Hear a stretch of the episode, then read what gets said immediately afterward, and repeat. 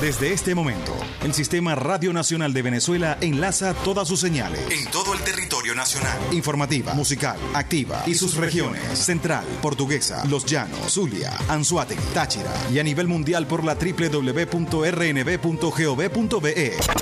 Sistema Radio Nacional de Venezuela. Enlazados recorriendo la patria.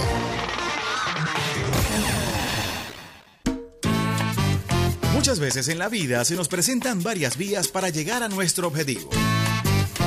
Y ella todas las mañanas nos muestra la mejor y la más acertada. No te me vas a escapar decidida. Derrotamos al diablo en la calle. Espiritual. Con la bendición del comandante eterno, del comandante supremo de la Revolución Bolivariana, Hugo Rafael Chávez Frías. Y sin pelos en la lengua. No vamos a permitir bochinche. Quien se coma la luz, muchachos, ¿qué pasa? Isbemar Jiménez nos dará las herramientas precisas para tomar una... Nosotros sí estamos muy claros. Vía alterna. Sobre todo en la mañana. Todos los lunes, miércoles y viernes, desde las 6 y 30 de la mañana, nos nutrirá con análisis y con el toque tropical que la caracteriza. Besito de coco con piña, qué rico. Vía Alter. Vía Alter. Transmitido por Salsa Caribe 102.3 FM y el Sistema Radio Nacional de Venezuela. Con Vía Alterna. Recorriendo la paz.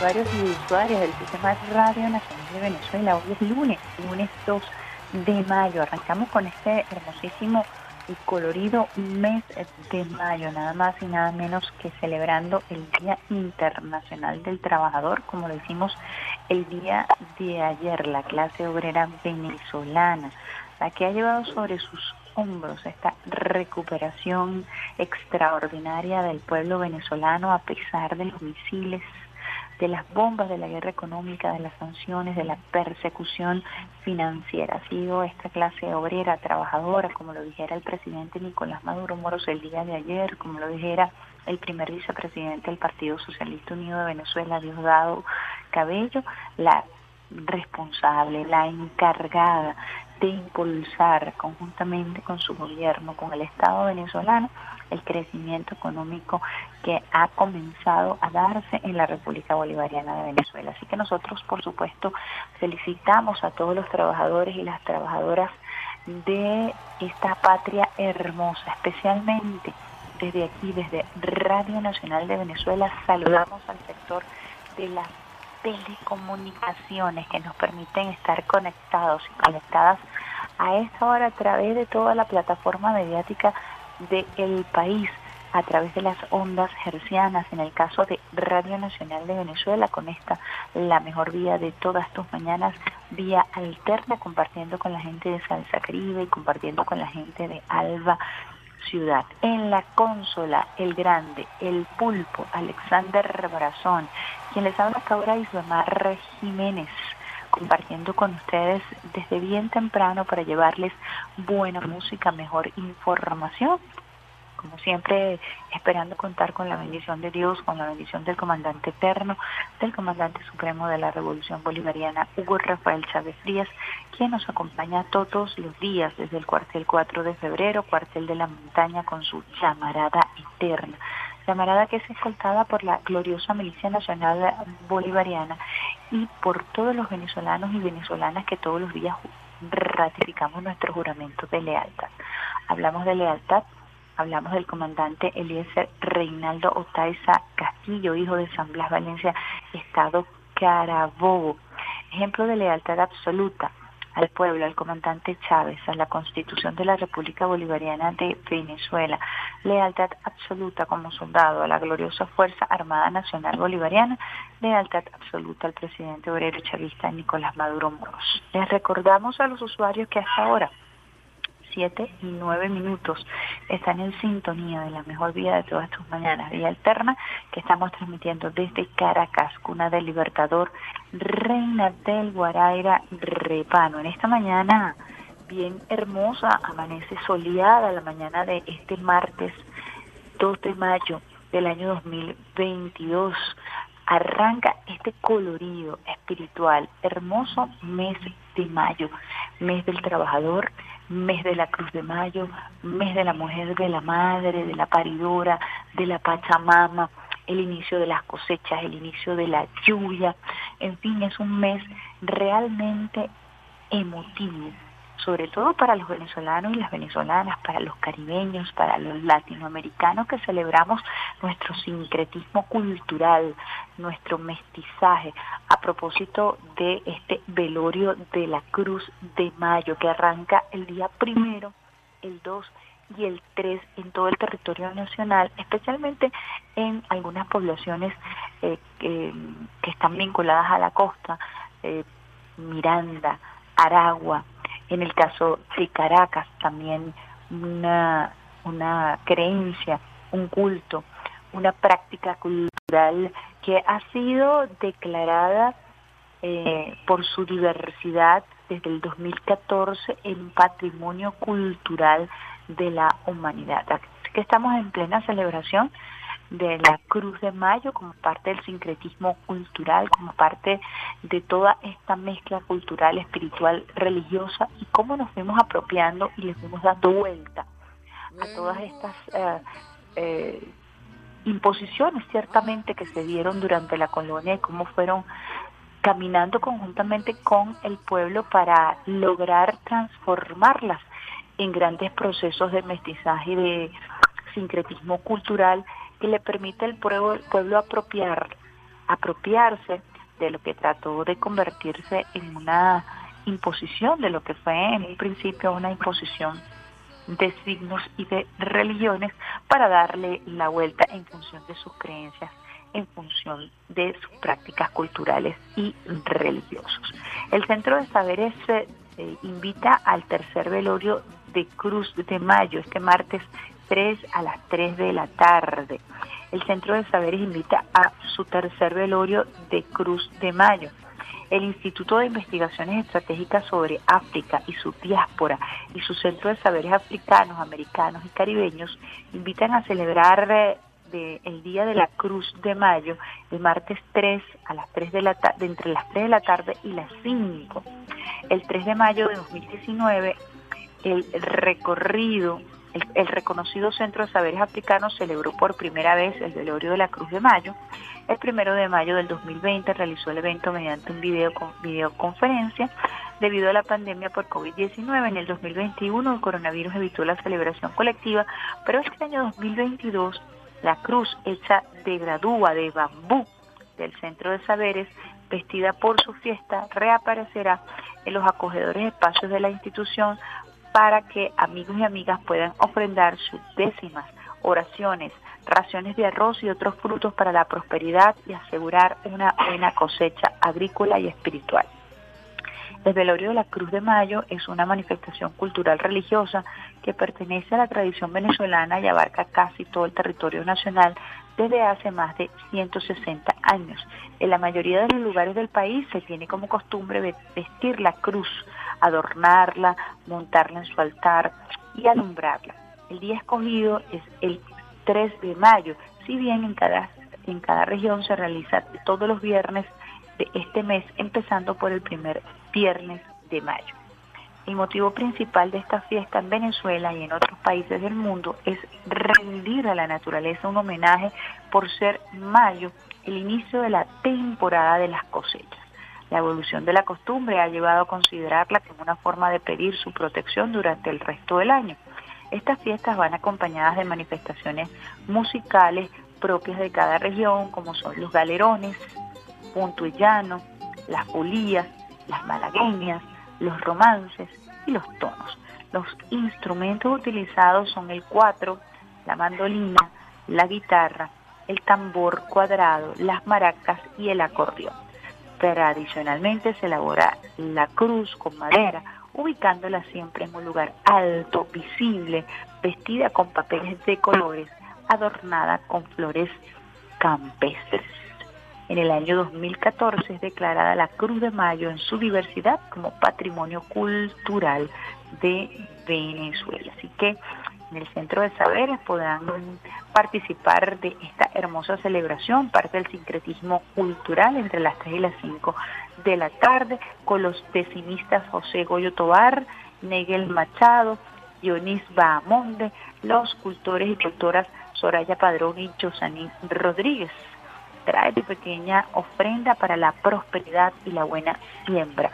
Obligatorio el uso de mascarillas dentro de saberes africanos, americanos, caribeños, edificio Gradillas, piso 2, esquina de Gradillas, Plaza Bolívar al sureste, Caracas. Así que tienes la oportunidad de participar de este hermoso ritual que habla, como les decía a ustedes, de la apropiación de todo lo que sucede cuando hay un secretismo cultural y cómo el pueblo venezolano fue asumiendo con sus propias manifestaciones culturales, con sus cantos, con sus ritos, este velorio de la Cruz de Mayo.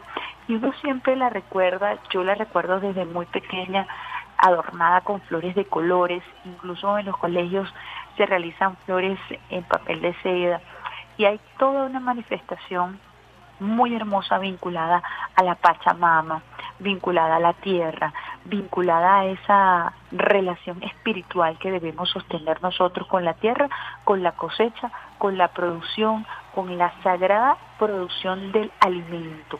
Una tradición eh, que nos viene de nuestros hermanos y hermanas indígenas, quienes veían en la tierra una relación maternal, casi umbilical, que nos refiere a cuidarla, a protegerla y a rendirle honores, sobre todo en este mes de mayo. Así que mes de la Pachamama, también mes de la Madre, todo vinculado en este hermosísimo ritual, en este vestir de la Cruz de Mayo que se celebra con cuatro, mandolina, guitarra, tambor cuadrado, en fin, todos estos instrumentos que forman parte de las diversas manifestaciones culturales de nuestro país.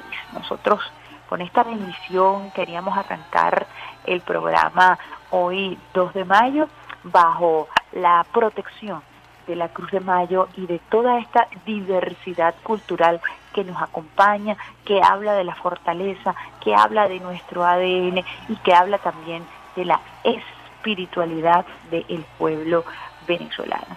Mes de mayo, mes hermoso, mes de muchísima impronta y mes de impulsar nuestra productividad, mes del trabajador, mes de, la clase obrera que logra romper obstáculos, vencer bloqueo, vencer bombardeo financiero para juntos y juntas lograr llevar sobre nuestros hombros con nuestro sudor el crecimiento de este hermosísimo país, de esta hermosísima patria. Así que ya saben que este es el mes de la Cruz de Mayo, es el mes de la tierra, es el mes de la lluvia, del inicio de la lluvia. También hay rituales muy eh, vinculados a nuestros hermanos y hermanas indígenas relacionados con la fertilidad, con la lluvia y con la Pachamama. Nosotros vamos con un temita para arrancar este programa y estuvimos escuchando temas alusivos a la Cruz de Mayo como cortina durante este comentario. Ahora vamos a arrancar vía alterna con nuestra pausa musical Buena Fe. No juegues con mi soledad. Y al regreso mucho más de esta, la mejor vía de todas tus mañanas, vía alterna.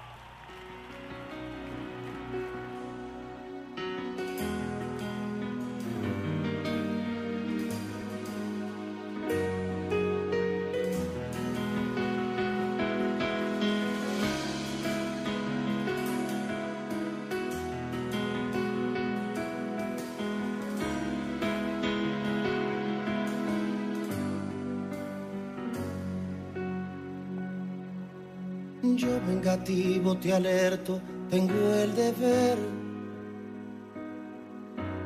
Porque te estoy llamando y fue sin querer. Amenazante te indico, cuidado en mí, amor. Porque me muero de miedo ante ti y sé que siempre guardo agazapada estocada y sé de ti lo aguantaría todo, casi todo. Si solo vienes a pedir apoyarte en mí para cambiar, si solo tomaras el cuerpo No juegues con mi soledad, si solo te importa seguir. Y yo soy un puente solo tomaras el cuerpo. No juegues con mi soledad, si solo quisieras probar tu encanto de niña feliz. Si solo tomaras el cuerpo, no juegues con mi soledad.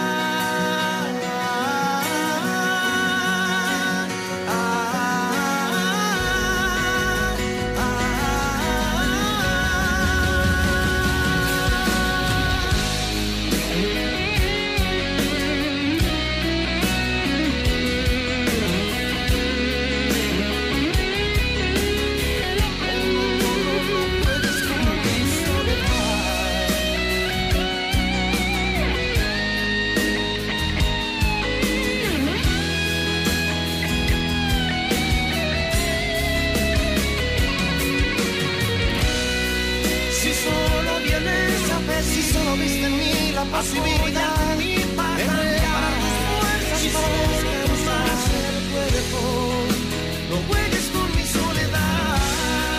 Si solo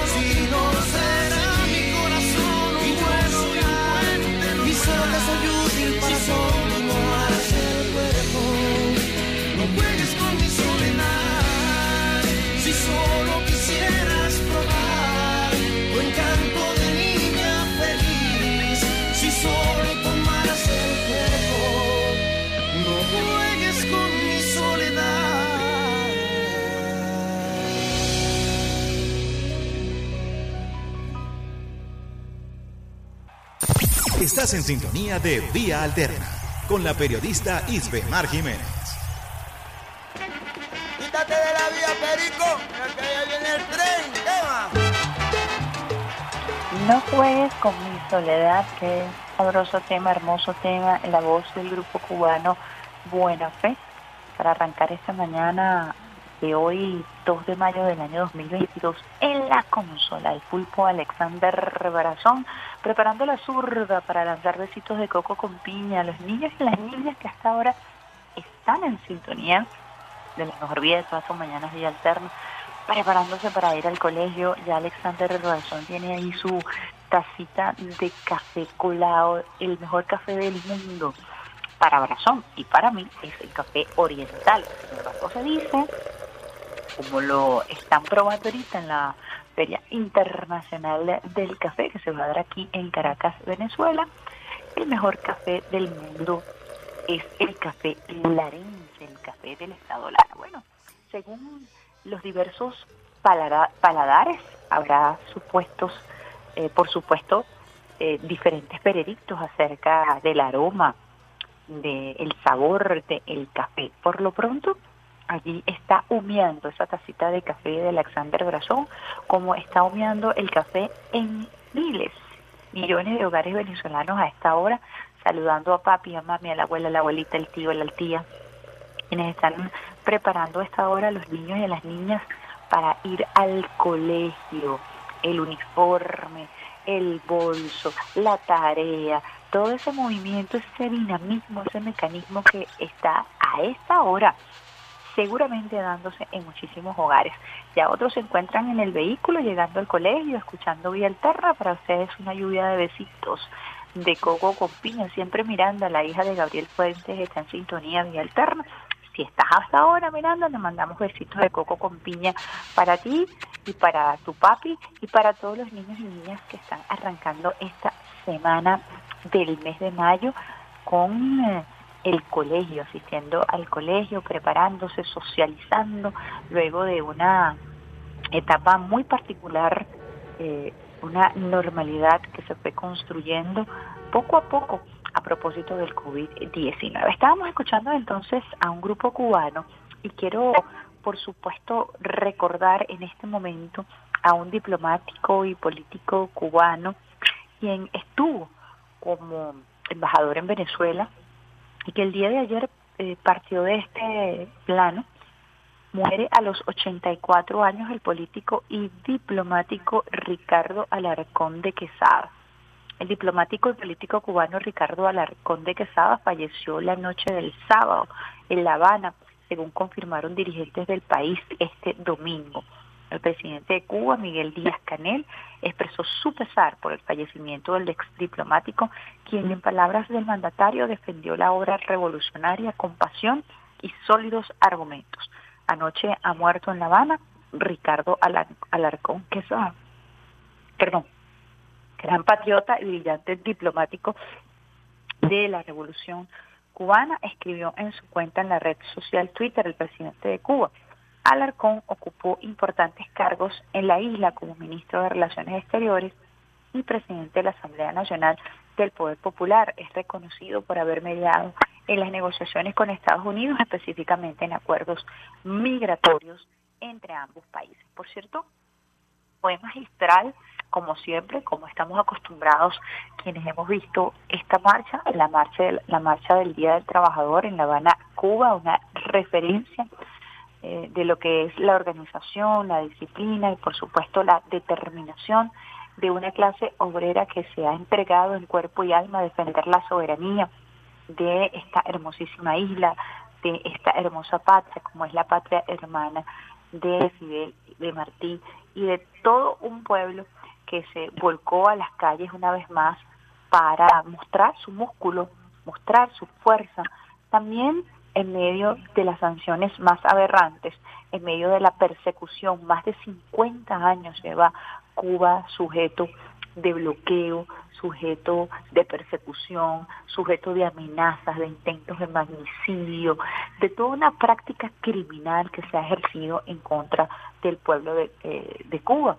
Y allí ha estado ese pueblo defendiendo su terruño, defendiendo su gentilicio. Y el día de ayer la manifestación popular en torno al Día Internacional del, del Trabajador, recordando a los mártires de Chicago, recordando a esos hombres que se lanzaron a las calles para protestar por la esclavitud laboral y solicitar reivindicaciones sociales que hoy nos parecen prácticamente parte de nuestra cotidianidad y quizás no sabemos sopesar lo que ha costado esa reivindicación de una jornada laboral de ocho horas. Eso le costó la vida a siete hombres conocidos como los mártires de Chicago sin juicios eh, o juicios de express que no les permitieron a ellos realmente el derecho a la defensa y que los convirtió en mártires. También recordamos a las mujeres que fueron, eh, que murieron quemadas en fábricas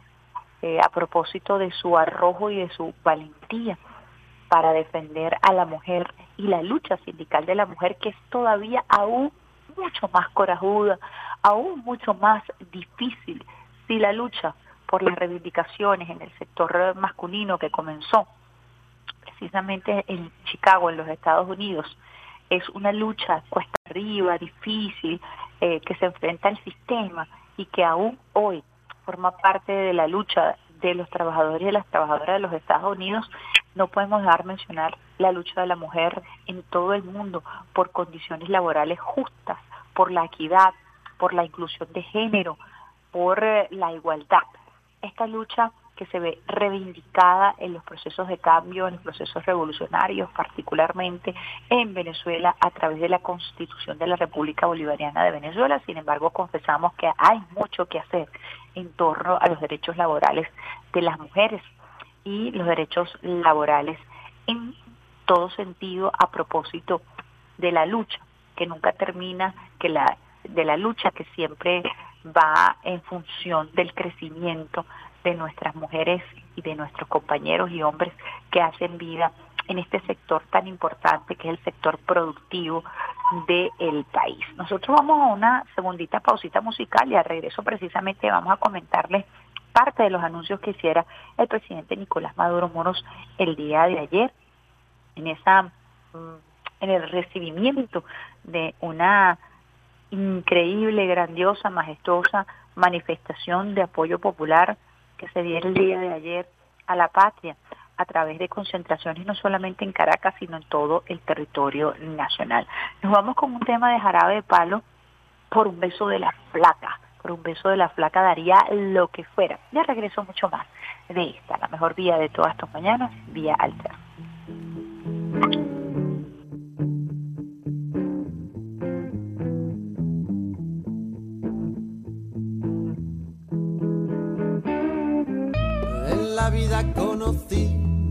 Igual a la flaca, coral negro de La Habana, tremendísima mulata, 100 libras de piel y hueso, 40 kilos de salsa y en la cara dos soles que sin palabras hablan,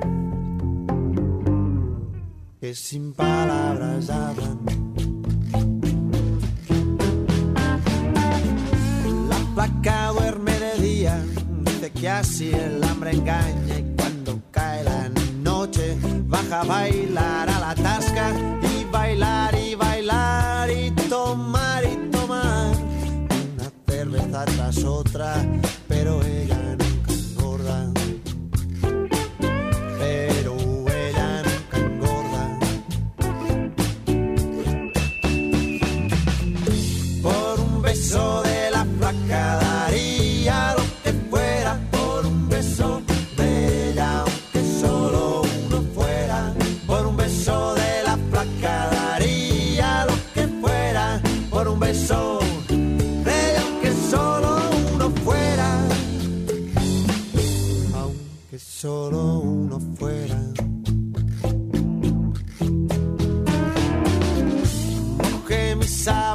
blancas, como dice la canción, recordando las caricias que me brindo el primer día. Y enloquezco de ganas de dormir a su ladito, porque Dios que está flaca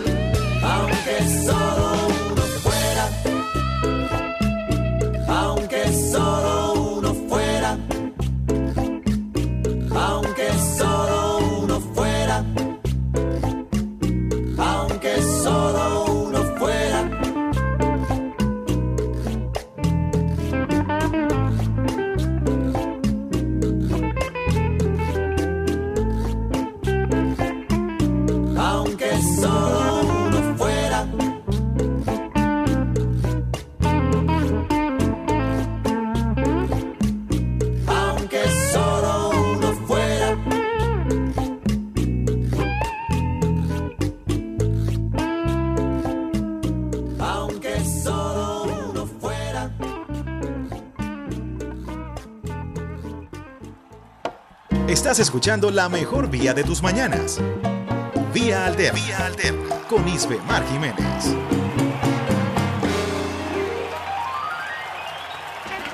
Quítate de la vía, Perico, porque ya viene el tren. La mejor vida de todas sus mañanas, vía alterna por aquí, por el Sistema Radio Nacional de Venezuela, llegando a todos los rincones de esta patria a través de la señal que recorre la patria, trabajando conjuntamente con Salsa Caribe, donde la salsa vive 102.3 FM y con Alba Ciudad, que hasta ahora están transmitiendo a través de las ondas hercianas esta buena música, mejor información para que arranques esta mañana con el pie izquierdo y la mano en el corazón. Por un beso de la placa. Daría lo que fuera. Jarabe de palo con ese extraordinario tema para arrancar tu mañana con ese cafecito colado que tiene preparado Alexander Brazón, una lluvia de besitos de coco con piña para arrancar la mañana a través de las ondas hercianas y disfrutar del Sistema Radio Nacional de Venezuela, nuestra multiplataforma. Vamos a estar ya formalmente arrancando con un nuevo portal web dentro de poquito y de verdad que les va a encantar este portal web, por supuesto con nuestra señal streaming para llegar mucho más allá de nuestras fronteras a través del canal streaming del Sistema Radio Nacional de Venezuela con un formato mucho más moderno, adaptado a, estas tendencias a las redes sociales en conjunto que han creado una nueva estética para la comunicación, abarcando además todos los escenarios posibles frente al discurso, al relato hegemón, frente a la censura que impone el imperialismo norteamericano y sus grandes maquinarias de producción de contenidos y de relato único. Presidente Nicolás Maduro Moros, un gran saludo al pueblo musulmán que celebra hoy con regocijo el fin del mes sagrado del Ramadán. Con nuestro respeto me uno a este día deseando que su fuerza espiritual, bondad y fe los acompañe para siempre. La fiesta de Ramadán o la celebración de Ramadán, que culmina con una hermosa celebración de encuentro entre la familia musulmana, es una de las fechas más emblemáticas y más importantes para quienes llevan la fe musulmana y quienes la practican en todo el mundo. Así que el presidente Nicolás Maduro Moros, por supuesto, siempre con sus detalles, hace mención y saluda al pueblo musulmán que celebra con regocijo, con regocijo el fin del mes sagrado de el Ramadán. Hablando del presidente Nicolás Maduro Moros, de las expectativas que se lanzaron el día de ayer, que andaban eh, a la espera de las personas, el pueblo andaba a la espera de los anuncios del presidente Nicolás Maduro Moro y vamos a compartir con ustedes algunos de estos anuncios importantes que diera el presidente Nicolás Maduro Moros el día de ayer. El primer audio que vamos a escuchar, que ya lo tiene a tiro ahí Alexander Brazón, tiene que ver con el anuncio que hiciera el presidente Nicolás Maduro Moros a propósito de la creación de un banco digital, el Banco Digital de los Trabajadores y de las Trabajadoras. Y además, muy en consonancia con la época histórica, anuncio la creación del Banco de los Trabajadores y Trabajadoras Digital de la clase obrera venezolana. Un banco digital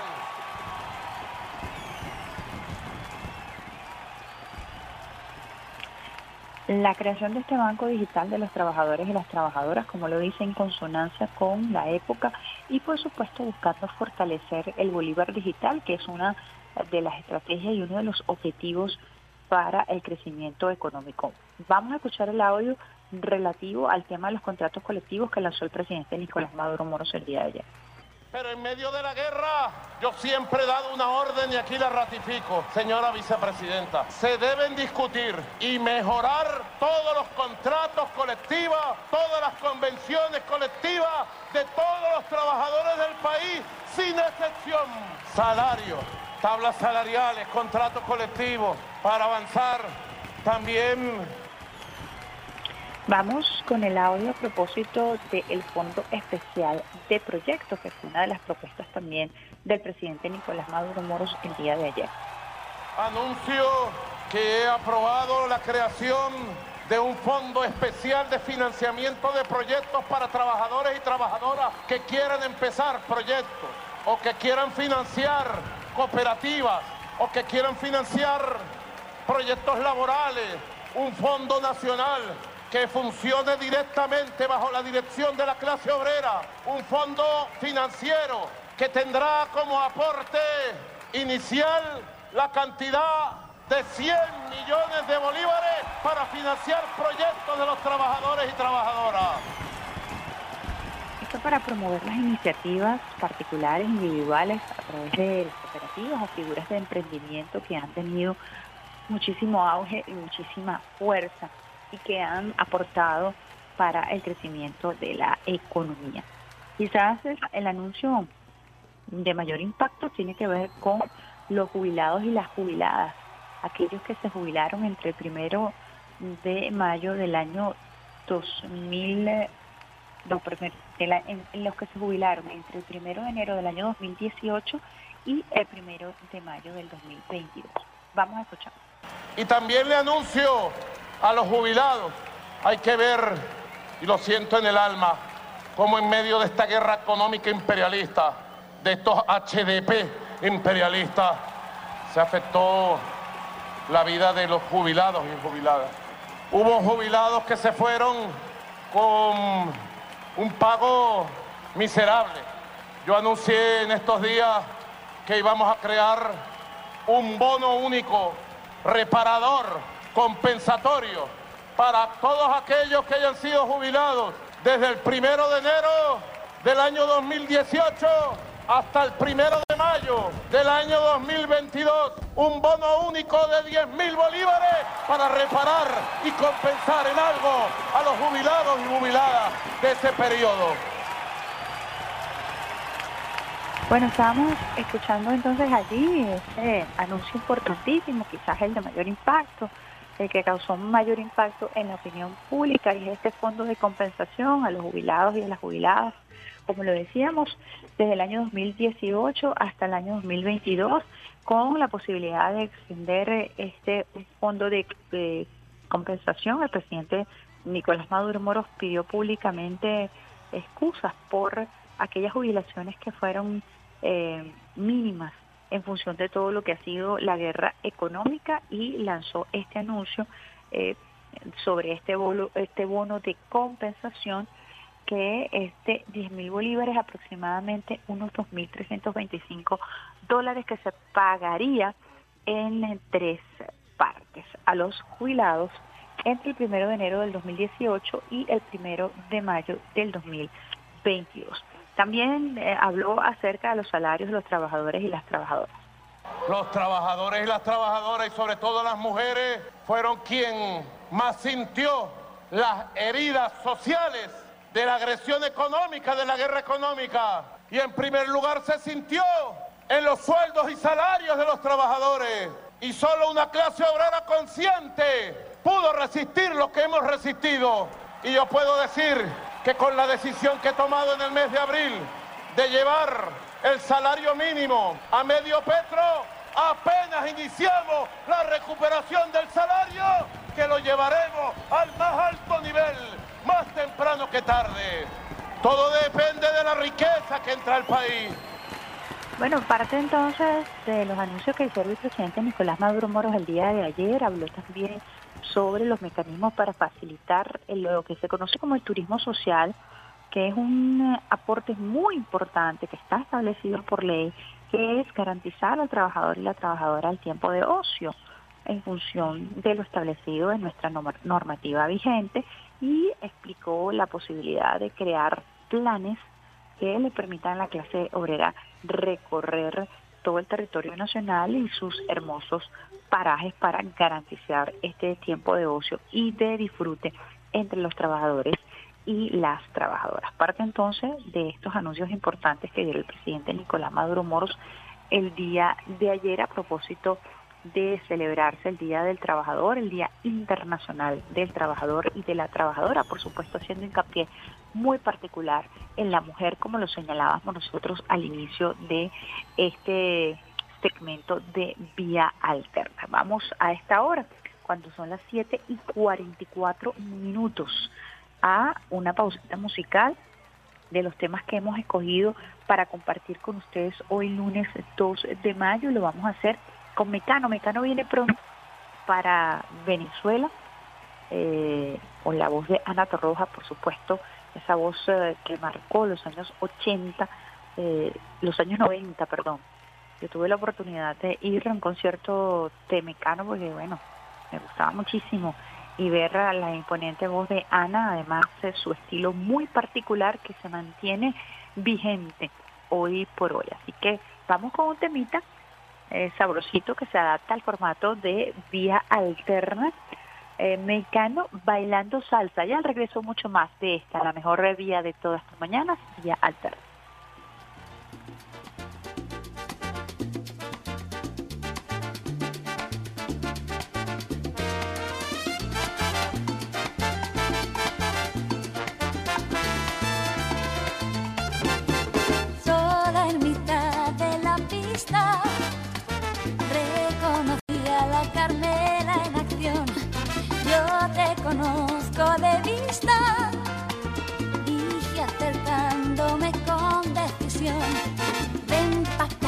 Fisonomista.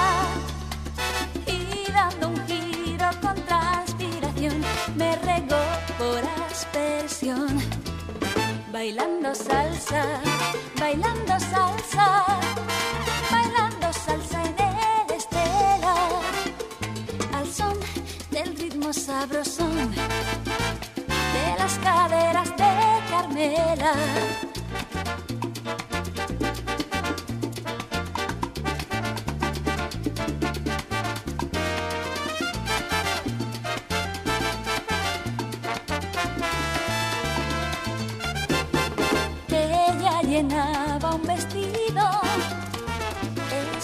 Y con falda mini.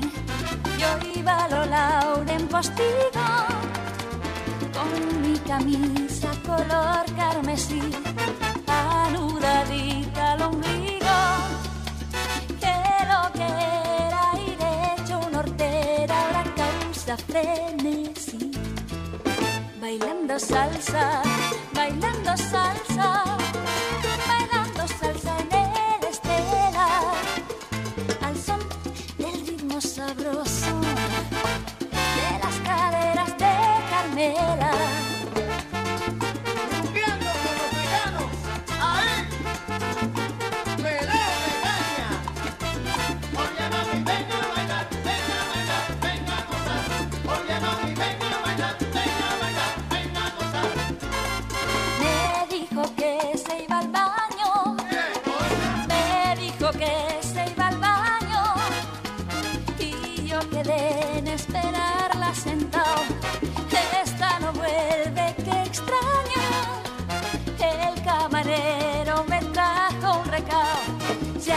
con Pedro al motobar.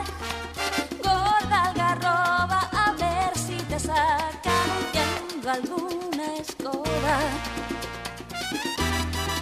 Bailando salsa, bailando salsa, bailando salsa en el estela, al son del ritmo sabroso de las caderas de Carmela.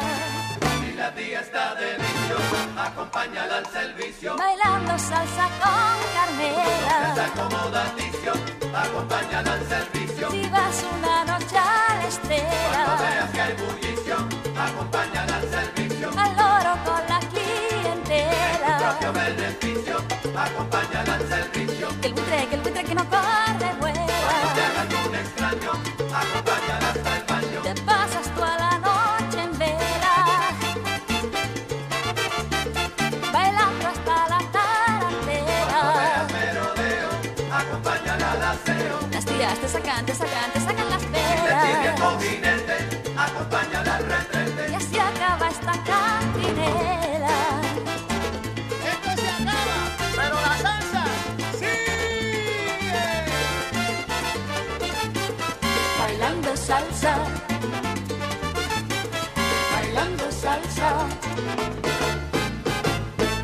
bailando salsa.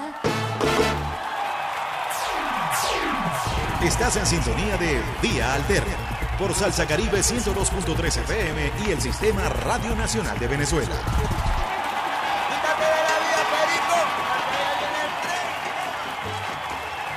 Ana Torroja, vocalista Mecano, también con una carrera solista, estará en Venezuela el próximo 23 de junio en la sala Ríos Reina del Teatro Teresa Carreño. A partir de este 3 de mayo estarán a la venta las entradas eh, con sus éxitos, tanto con la banda Mecano como, como su carrera como solista. Para mí, este tema es muy particular porque además eh, verla bailar, este tema también es una experiencia muy particular, entendiendo que no es una gran bailadora de salsa, pero su ejecución, su desplazamiento sobre la tarima es bien interesante. Hijo de la Luna es el tema, mi tema favorito de Mecano, entre otros tantos temas que generaron además mucha polémica.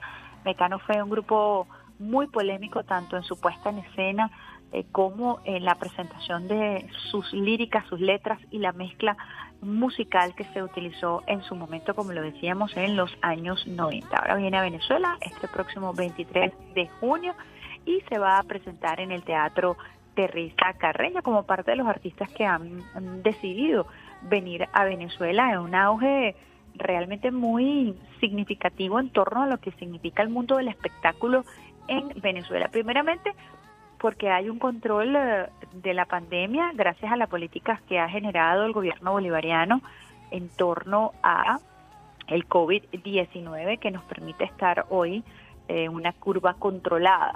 Y luego, por supuesto, porque hay un crecimiento económico que permite la adquisición de estas entradas, de estos boletos, facilita la adquisición de estas entradas, de estos boletos. Ahora, por supuesto, hay diferentes opiniones, diferentes aristas eh, sobre estos artistas, muchos de ellos eh, regresan al país luego de haber descalificado a nuestro pueblo, de haberse unido a campañas en contra de nuestro gentilicio, de haber atacado a nuestro presidente Nicolás Maduro Moros, de haber calificado al gobierno bolivariano como dictadura. Otros tantos vienen sin haberse pronunciado políticamente y eh, deciden aprovechar este momento para convertir a Venezuela además en una plaza eh, musical lo que fuera en otro hora. Venezuela, por ejemplo, para los salseros, para los merengueros, siempre era la plaza más importante a la hora de lanzar sus temas, sino que lo diga Olga Tañón, precisamente una de estas artistas que además ha tenido una postura en contra del gobierno bolivariano que no se ha apelado y no se pelaba, por supuesto, a un concierto, que lo diga el gran Gilberto Santa Rosa, que por lo menos venía dos veces al año a Venezuela precisamente para el lanzamiento de sus discos, que no pudiéramos nosotros decir a propósito de las noches de Nueva York y lo que significó Venezuela para eh, la época del lanzamiento de rock en español del movimiento argentino con Fito Páez y, y, García, es me pasó el nombre, que em, estuvieron aquí en Venezuela.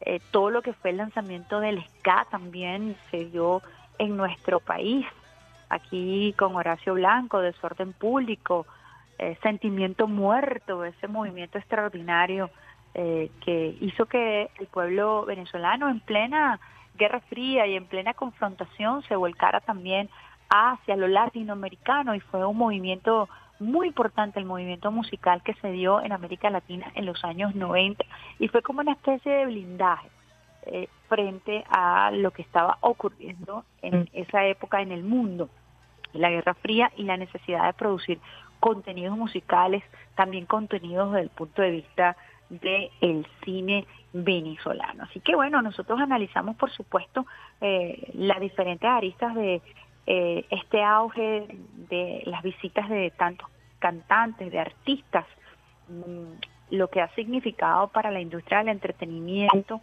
eh, para el show business, como se dice en términos de mercadeo, este auge y esta plaza de lanzamiento de cantantes algunos con muchísimo renombre, otros con menos renombre que están aprovechando el relanzamiento. Por ejemplo, Ana Roja está aprovechando eh, el relanzamiento de su carrera como solista y se viene en ese tour a Venezuela para aprovechar lo que ha significado esta agenda no solamente a nivel nacional, sino la lectura que esto tiene a nivel de productores de contenidos, a nivel de la industria del entretenimiento en todo el país, lo que significa esta proyección, incluso política, quieran verlo o no, quieran reconocerlo o no, de lo que es la paz, la estabilidad, el crecimiento. Y esto permite incluso, y me atrevo a decirlo, una especie de turismo, una especie de turismo del entretenimiento, porque muchos de estos cantantes, muchos de estos artistas, muchos de ellos, eh, quienes arremetieron en contra de nuestro país, eh, vienen con el rabo entre las piernas y además se dan cuenta de lo que es este pueblo venezolano, de lo que es este país, los que tienen la oportunidad de hacer giras no solamente en Caracas, sino en el interior, además pueden conocer eh, de cerca cuál es la realidad del pueblo venezolano. Aún nos falta muchísimo, lo decía el presidente Nicolás Maduro Moros el día de ayer, esto es posible gracias a los trabajadores y las trabajadoras, incluso a los trabajadores y las trabajadoras del mundo del entretenimiento, eh, que es un mundo bastante variopinto y que ofrece diferentes estratos eh, desde el punto de vista laboral con diversas ofertas laborales y que se vienen reactivando para también sumar a la reactivación de la economía. No es que Venezuela se está arreglando, es que Venezuela está pasando por un proceso de recuperación económica que se ha ido tejiendo de manera orgánica, punto a punto, así como las abuelas cosen punto a punto.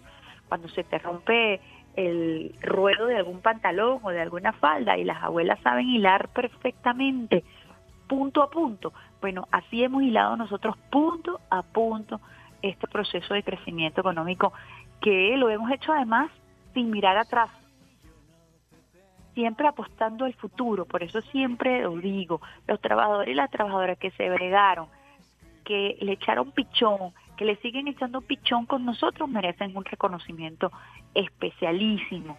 Quienes se quedaron aquí echándole un camión merecen un reconocimiento o merecemos un reconocimiento especialísimo porque atravesamos las diversidades más agrestes que se pueden calificar o describir. Incluso nosotros mismos miramos atrás y nos asustamos y decimos, bueno, pero ¿cómo logramos todo esto? ¿Y cómo lo seguimos logrando en medio de profundas limitaciones? ¿Y cómo seguimos echándole pichón sin parar? Porque no hemos mirado atrás. Hemos creído en el país, hemos creído en el futuro, creemos en nuestro país, creemos en la fuerza, creemos en la esencia de Venezuela y por eso es que estamos viendo este florecer. No es producto de la magia, no es producto eh, de la dolarización de la economía per se.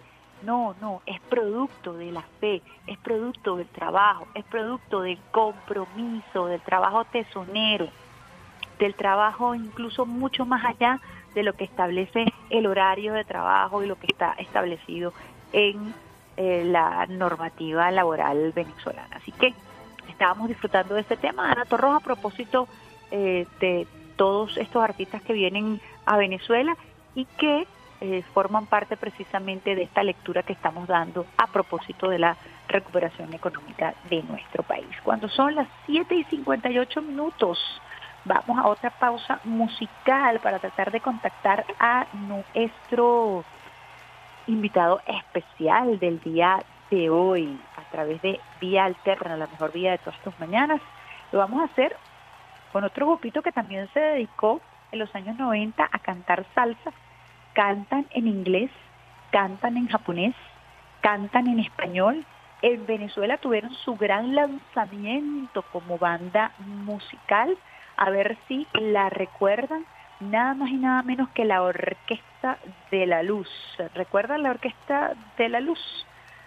Bueno, nosotros vamos a tener con nosotros el tema él me ama, yo lo amo, la Orquesta de la Luz, que también formó parte de los años 90 y que utilizó a Venezuela, en el buen sentido de la palabra, como el lanzamiento para su proyección en América Latina y el mundo. Vamos a ver si alguien se recuerda cómo se llama la solista de la Orquesta de la Luz. Al regreso lo comentamos.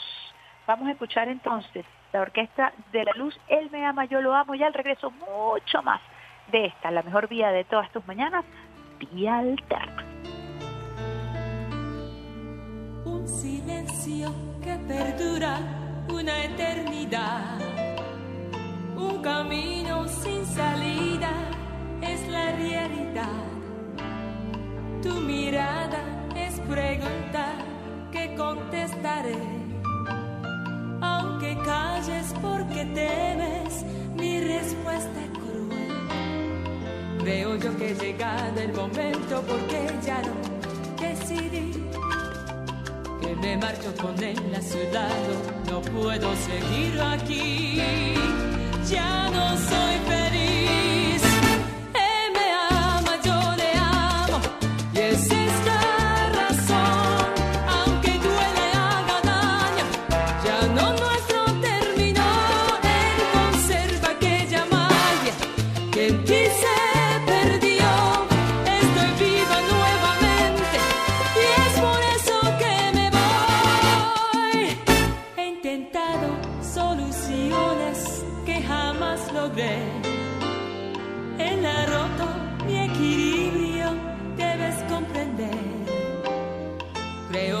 Creo yo que llega el momento porque ya lo decidí. Que me marcho con él a su lado, no puedo seguir aquí. Ya no soy feliz.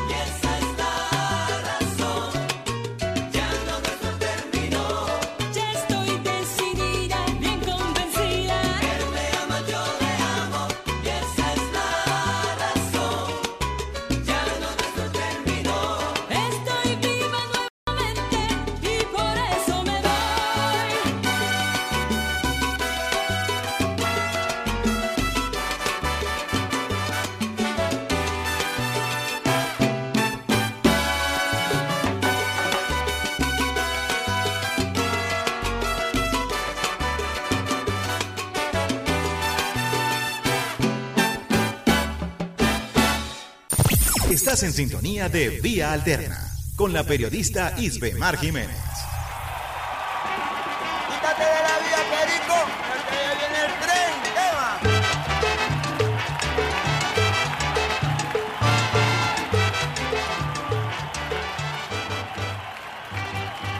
Quítate de la vía, Perico.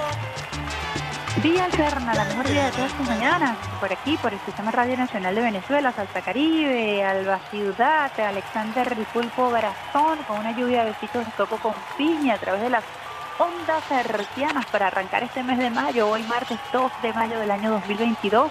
Estábamos escuchando la orquesta de la luz, a ver eh, cómo se llama la cantante de esta famosa orquesta de los años 90 que utilizó Venezuela como su plaza, como su trampolín esta orquesta de la luz para crecer en eh, popularidad y por supuesto darle promoción a sus temas. Su nombre era Nora o es Nora Suzuki. Para quienes están en sintonía a esta hora de la mejor vida de todas tus mañanas, vía alterna. Y tenemos ya en línea telefónica a nuestro invitado el día de hoy. Nada más y nada menos. Hablando de salsa, hablando de guaguancó y hablando de trabajadores y trabajadoras. Tenemos a Noel Márquez del Grupo Madera en línea. Buenos días, Noel. Saludos a toda tu audiencia que sigue con regularidad este nuestro programa Vía Alterna. Bueno, Noel, muchos temas que compartir eh, contigo. A propósito, por supuesto, del Día del Trabajador, quisiera un comentario, porque el Grupo Madera, para la generación, las generaciones más jóvenes, eh, que se ven reflejadas en sus bailes, en sus coloridos y que están en la parroquia San Agustín y en todo el territorio nacional, el origen del grupo Madera está vinculado precisamente a la lucha por las reivindicaciones sociales, a la lucha al trabajo social. Y quisiera que, por supuesto, Noel, eh, para iniciar este encuentro, esta entrevista, nos hablaras un poquito de tu perspectiva a propósito de la importancia muy particular de este año del Día del Trabajador y de la Trabajadora. Bueno, mira, primero que nada quiero enviarle un saludo a todos los trabajadores, a las trabajadoras de la patria, que ayer, hoy y siempre son considerados y representan esa fuerza productiva, esa fuerza de la creación de bienes espirituales, de bienes materiales en nuestra patria. El Día del Trabajador emerge en este 2022 como esa fuerza imbatible. Pues ayer se dio una demostración en todo el país, marchas, concentraciones, eh, movilizaciones en general, en que se, se puso pues en el tapete la voluntad política, la voluntad organizativa de nuestra clase obrera, nuestra clase trabajadora, recordando pues a esos mártires de, de Chicago y sobre todo eh, haciendo el énfasis pues en que nosotros estamos en una revolución bolivariana obrerista bajo la conducción de nuestro querido presidente Nicolás Maduro Moros, quien ayer bueno tuvo una participación extraordinaria eh, con una cantidad de mensajes bien importantes, de, de acuerdos que mejoran y fortalecen la calidad de vida de nuestros trabajadores, enfrentando, por supuesto, y hay que reconocerlo, la capacidad de resistencia que ha tenido nuestra clase obrera, nuestra clase trabajadora, nuestros hombres y mujeres, en enfrentar pues toda esta política de, bloqueo, de sanciones, que tenía como finalidad, eh, obviamente, quebrar pues la moral combativa de nuestros trabajadores. No lo lograron, no lo van a lograr, porque aquí tenemos una conciencia de clase, aquí tenemos una conciencia de participación eh, protagónica en la conducción de los destinos de la patria, bueno, como dije, estando en manos de la nación, en, de nuestro, en manos de nuestro presidente obrero Nicolás Maduro Moro, quien viene precisamente pues de la clase trabajadora. El decir que es el presidente obrero no es un decir, es sencillamente es una práctica, cual nuestro presidente obrero Nicolás Maduro, bueno, pues, eh, demostró pues su, su vocación, su visión y su misión. Por otra parte, me hablas, me preguntas sobre el Grupo Madera. El Grupo Madera, eh, ayer tuvimos pues la oportunidad de compartir con el presidente ahí en la, en la concentración, allí en la esquina de Santa Capilla, y, y realmente, bueno, estuvo allí como siempre el presidente con su característico baile, compartiendo. Finalmente el presidente nuestro es un, es un melómano, es un músico, percusionista. Sí. Este, el presidente Obrero ha compartido con el Grupo Madera históricamente toda una gran cantidad de, de espacios de vida. Él hizo vida política en la parroquia San Agustín, eh, al lado de nuestro compañero Rafael Quintero. Este, el presidente Obrero, en esa lucha social, allá cuando era estudiante el, el Liceo Ávalo, era presidente del centro de estudiantes. Hubo una gran vinculación pues, con, nuestro, con nuestro barrio y muy particularmente con el Grupo Madera. El presidente Obrero suele decir pues, que su jefe político fue Rafael Quintero, el, el escritor del libro Vivir en Marín. Y eh, San Agustín bueno, finalmente es un ese espacio de trabajadores culturales pues, y de otros de otras ramas del oficio laboral. El, en todo caso, San Agustín es una parroquia emblemática, es una parroquia que lucha día a día, siempre ha luchado día a día en esa perspectiva, pues, reivindicar eh, la lucha social, de reivindicar los derechos de los trabajadores, las trabajadoras, de todos los eh, habitantes. Y eh, partiendo de, este, de esa parroquia emblemática, se ha desplegado nacional e internacionalmente con un mensaje. Ayer tocamos muy especialmente la canción Compañeros, compañeros de cantos y labores, compañeros de la libertad, en el campo donde dejas tu vida, tu presente y tu futuro está. Este, este mensaje es un himno de los trabajadores. Cuando en el coro se dice trabajo y tierra, es porque es así. Grupo Madera eh, simboliza y representa y rinde honores y, y rinde banderas ante el movimiento sindical, ante el trabajo. La fuerza creadora de nuestro pueblo está reflejada en todas las y cada una de las canciones y actitudes del grupo folclórico y experimental Madera.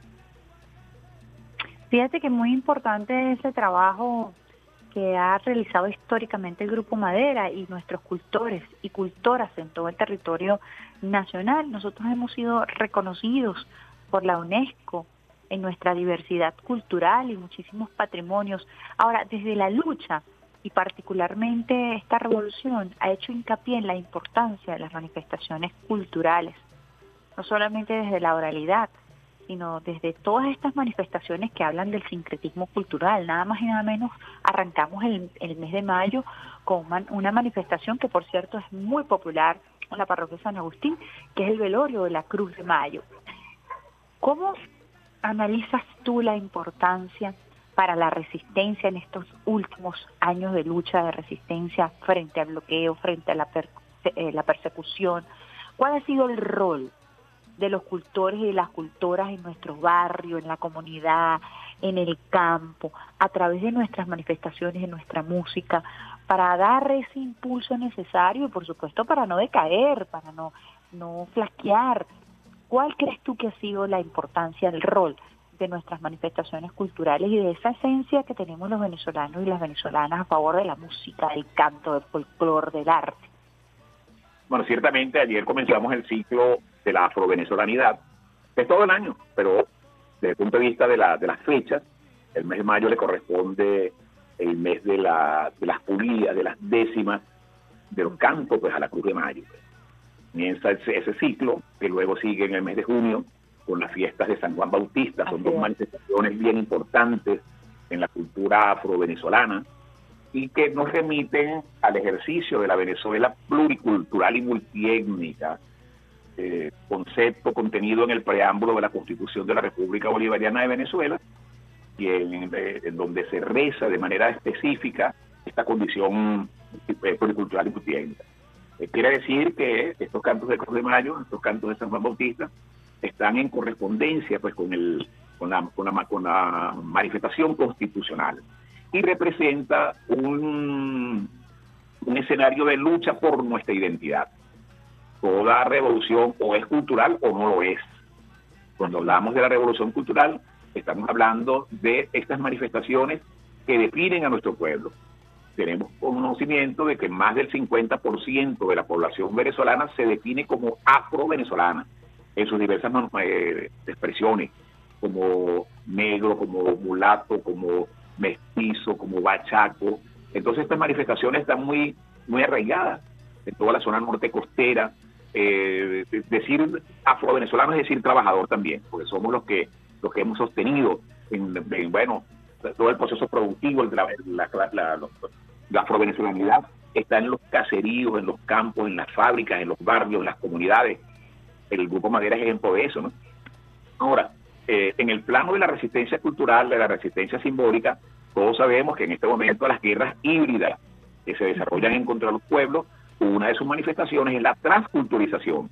Una de sus manifestaciones es eh, generar la vergüenza étnica, eh, despreciar, disminuir eh, la condición eh, multicultural de los pueblos a través de promover un supremacismo eh, conceptual, un supremacismo de superioridad supremacista que en definitiva lo que trata es de generar a través de ese pensamiento único el escenario propicio para este, destruir las identidades. Y al destruir las identidades, bueno, seremos presas de toda esa eh, ola pues, de transculturización que se expresa a través de los medios de comunicación. Nosotros podemos eh, ver en este momento cómo la guerra, esa guerra, eh, esa, expresión de lo bélico, hoy también se expresa a través de la guerra mediática.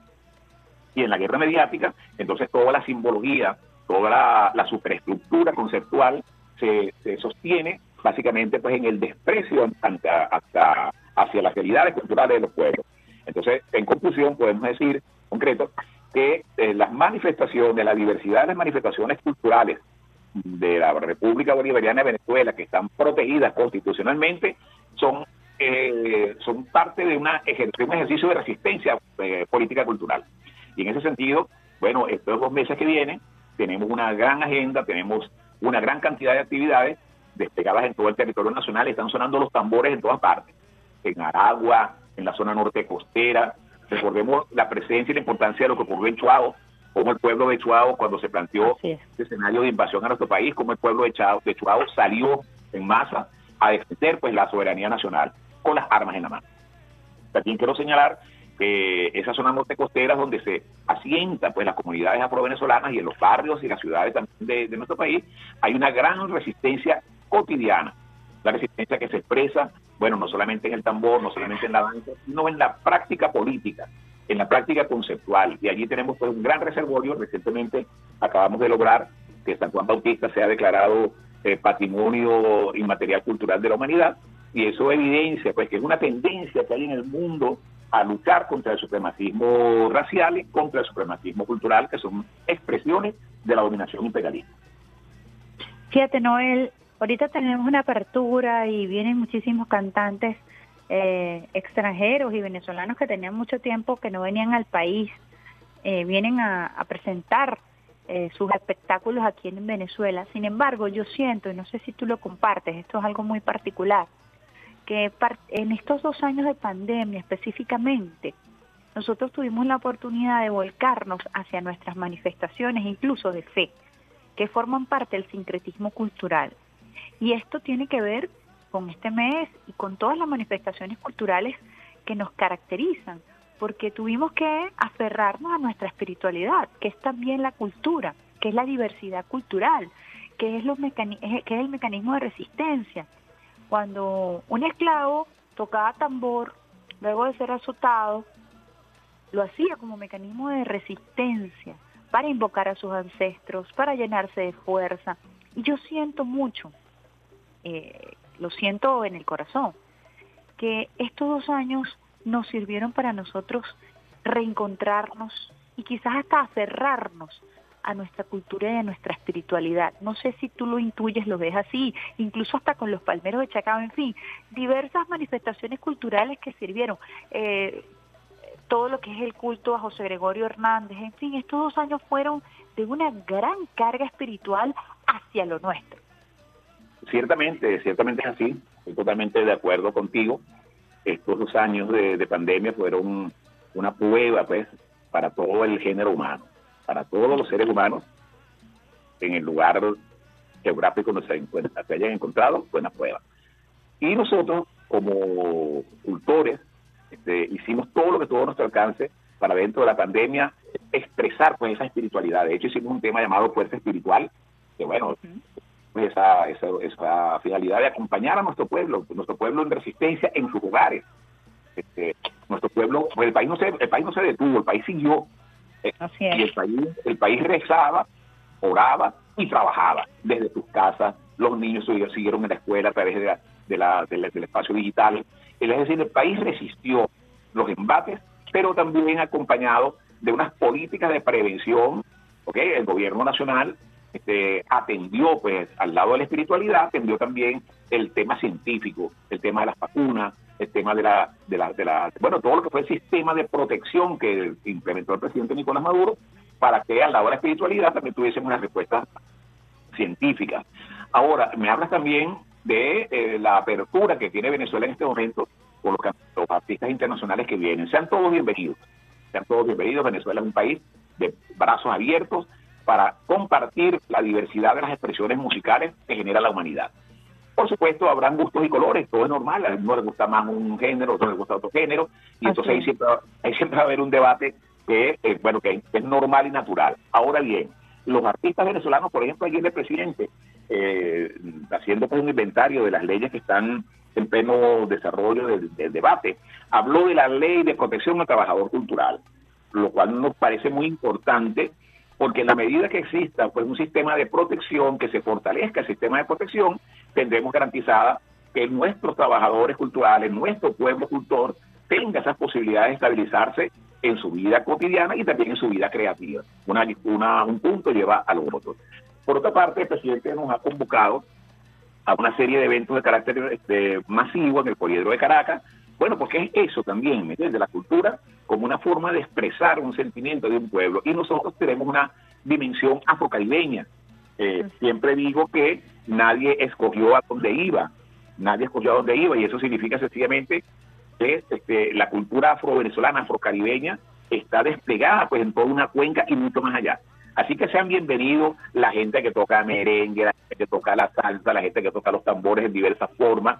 Eso sí, siempre planteándonos desde el punto de vista de la comunicación y de la promoción la igualdad. Quiero decir que Venezuela es un país exportador nato de música. Venezuela no solamente es un país construidor, no, es un país productor y exportador. Y en el, en el escenario de los emprendimientos, el tema cultural debe ser eh, tomado en cuenta y considerado de esa manera.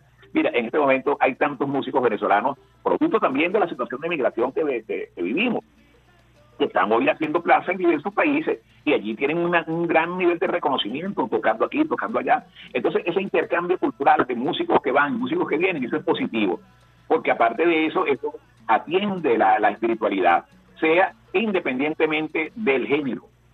Ahora, por supuesto, cuando también hablamos de la ética en el género, la ética en los contenidos, por supuesto nosotros vamos a preferir, vamos a, a, a, votar, a apuntar nuestra dirección a los cantantes vengan con contenidos. Es decir, nosotros, no tenemos, nosotros tenemos que tener las puertas abiertas para que participe todo aquel y Raquel que quiera venir a nuestro país, que tenga las condiciones para hacerlo. Pero también tenemos que ser muy exigentes en el tema de los contenidos. O sea, vamos a cantarle a la belleza, vamos a cantarle a la vida, vamos a cantarle a las nuevas generaciones con un mensaje. que lleva un cantar, lleva un mensaje, lleva un contenido que permita que esa juventud, que esa adolescencia, que esos adultos mayores se puedan regocijar. Yo en lo personal estoy por supuesto en contra de aquellos eh, contenidos, bueno, que son denigrantes, que son obscenos, eh, que, que incitan pues al, al, a, conductas inapropiadas, este, pero bueno, nosotros, esa es la batalla que hay que dar, nosotros lo llamo como, presidente de la Asociación Grupo Madera y es nuestra visión, nuestra visión, la producción de contenido, contenidos éticos, contenidos que lleven un mensaje, contenidos que fortalezcan nuestra identidad, que nos lleven a la alegría, Ayer vimos al presidente Nicolás Maduro bailando con, con, con la canción Compañero, bueno, porque él, él, él es un verbo, ¿me entiendes? Ahora, pero entonces es una canción con contenido. El presidente no va a bailar cosas que no tengan al, a la altura de su de su condición de, de, estadista. Y así eso y eso debe y, y todos debemos pensar de la misma manera, hombres y mujeres. Los rumberos somos rumberos, pero tenemos una conciencia. Mejor dicho, sin pero. Los rumberos somos expresión de la conciencia de un pueblo. La música afrocaribe, la música afrocaribeña, la salsa, el tambor, el merengue, ¿ves? es el son, son expresiones de la resistencia cultural afrocaribeña y tienen hoy un espacio destacado en el mundo porque una de las tendencias musicales más importantes en el mundo, en Europa, en el Oriente, en, en todos los países, es la salsa. Y nosotros creemos que los músicos venezolanos eh, tienen un altísimo nivel Aquí esa época de pensar que nosotros estábamos aquí para aprender, siempre vamos a aprender, por supuesto, el intercambio, pero Venezuela tiene una Venezuela es una potencia de músicos salseros, de músicos percusionistas, de cantantes ahí por millares en nuestros barrios, ¿eh? de día a día. eh, eh, ejercen esa, esa autoridad porque bueno porque nos corre por las venas ¿me entiendes? nos corre por las venas por las venas es una característica de del ser y el hacer caribeño y que en esta revolución finalmente apunta a esa multiculturalidad. De tal manera que es el llamado que hago a que venga todo el que quiera venir. Venezuela es un país abierto al intercambio. Solamente planteamos que los contenidos, que pongamos atención a los contenidos. El presidente nos ha convocado al, al de Caracas con dos días, conversaba con Javier Gay y le, y le expresaba pues esta preocupación, esta, esta sugerencia, eh, analizar los contenidos, ¿ves? Que, que- que las orquestas que vengan, bueno, sí, no, no es ninguna censura, es sencillamente, bueno, porque la salsa ha producido buenos contenidos, no tenemos por qué buscar lo que no. Y entonces ese es el llamado, ¿no? Y los contenidos, estamos muy cuidadosos con esto, de manera pues que nuestro mensaje llegue claro y cristalino para toda la audiencia. ¿Te refieres puntualmente al Festival de la Salsa que se va a realizar en el mes de junio, Noé? Me refiero al Festival de la Salsa que se va a realizar en el mes de junio. Creemos que es una muy buena iniciativa, igual también el del merengue. El merengue es, una, es un género musical mundial, bueno, y surgió allí en el Cibao, en República Dominicana, ¿entiendes? Y, y bueno, y allí eh, eh, cantidad de exponentes extraordinarios, bueno, que han hecho del merengue también esa, esa, otra, esa otra expresión de la diversidad. Ahora, pues nos han convocado a dos grandes festivales, el Festival de la Salsa, el 11 10 y 11 de junio, y el Festival de Merengue, un, un tiempito más, más, más adelantado, más avance. Más avance. Mira, nosotros pudiéramos mencionar para quienes nos están escuchando de orquestas venezolanas que han marcado la pauta y que muchas continúan. Estamos hablando de Federico y su combo, que todavía tiene un legado. El sexteto de la ju- el sexteto Juventud.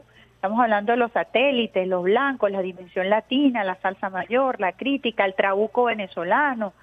En fin, eh, Nosotros cualquier tenemos una- cantidad, una las- Nati Sucharanga, cualquier cantidad de artistas venezolanos y jóvenes que hoy por hoy están tocando con grandes músicos, los escuchas, los ves, con Marc Anthony, con Shakira, en fin, todos los artistas, me, me atrevería yo a exagerar, pero la gran, la mayoría de los grandes artistas con orígenes latinos e incluso no latinos tienen a un músico venezolano en su banda, o a un bailarín o a una bailarina. ciertamente. Y no son músicos teloneros, ¿eh? que ese es otro Así es. que tenemos que ver allí.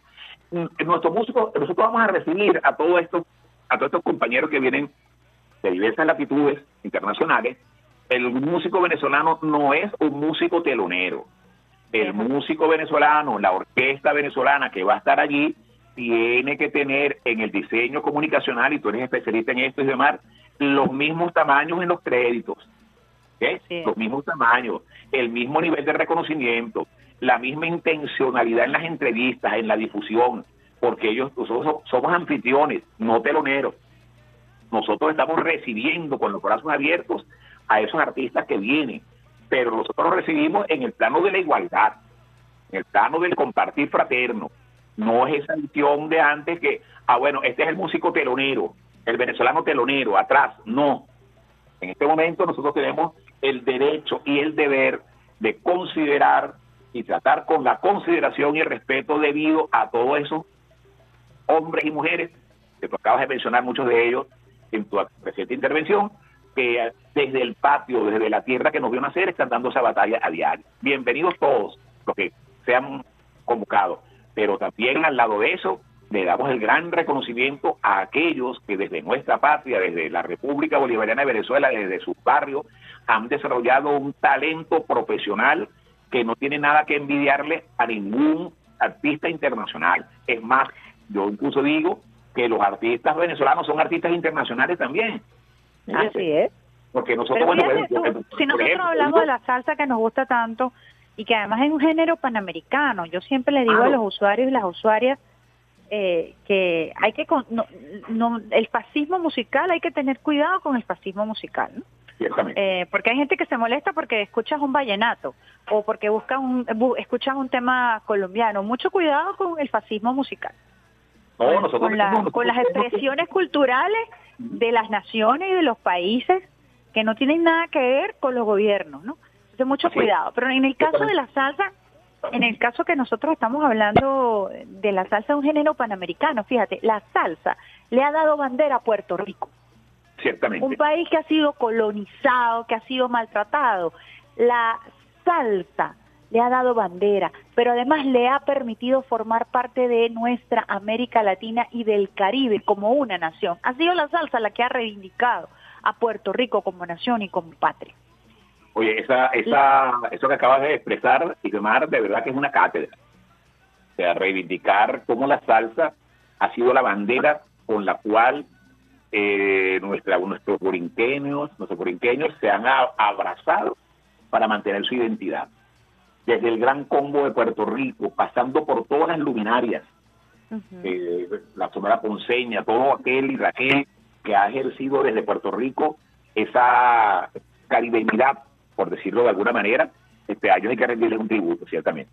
Ellos están Y en una base. fíjate, a propósito de eso, y quienes defienden el género del reggaetón, tienen que entender, te guste o no, que fue la salsa la que lo impulsó, que fue la salsa del género base, que todos los reggaetoneros aprendieron a cantar salsa primero que cantar otro género, porque además así lo dicen. Entonces, la salsa ha sido el pilar fundamental. Ah, que vienen otros géneros, sí, ciertamente vienen otros géneros, pero ha sido la salsa la que le ha dado la proyección musical a nuestra querida isla de Puerto Rico. Y esto lo digo eh, porque hay personas que dicen, bueno, pero ¿por qué un festival de salsa? Bueno, el festival de salsa es importante en tanto nuestro Caribe, en tanto nuestra cadencia, en tanto los instrumentos que utilizamos, en tanto la ejecución perfecta. No hay ejecución más compleja que la salsa. Ah, Dígalo ahí, Noel. Ciertamente, ciertamente. El complejo rítmico de la salsa, que se compone fundamentalmente pues, en una sección de percusión, una sección de armonías y una sección de metales más coro y canto, eh, eso no es fácil. Eso se Bueno. dice, eh, ¿me entiendes? Pero eso es un complejo rítmico que tiene que eh, llevar una serie de conocimientos y de sentimientos y de contenidos para que calce en la dimensión y en el concepto de, de la salsa. La salsa es una- un género rebelde, es un género independientemente que haya entrado también en los circuitos de la comercialización y de la difusión, tenía que llegar a eso, no podía mantenerse solamente en las periferias, sino que hoy la salsa es un fenómeno mundial. Tú vas a donde vayas, donde quieras que cualquier país del mundo y está la salsa en, uno, en esos escenarios. Puedo señalarlo, Madera ha hecho cerca de 50 giras internacionales, todo Europa, toda América Latina, todo, muchos países del Caribe. Por cierto, eh, tuvimos el honor de recibir el premio de honor Cubadisco en el Así año es. 2018, ¿ok?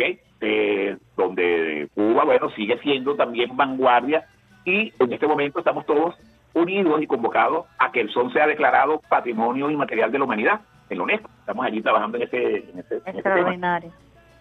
Eh, voy a voy a hacer una, una acotación que es Eliezer Otaiza.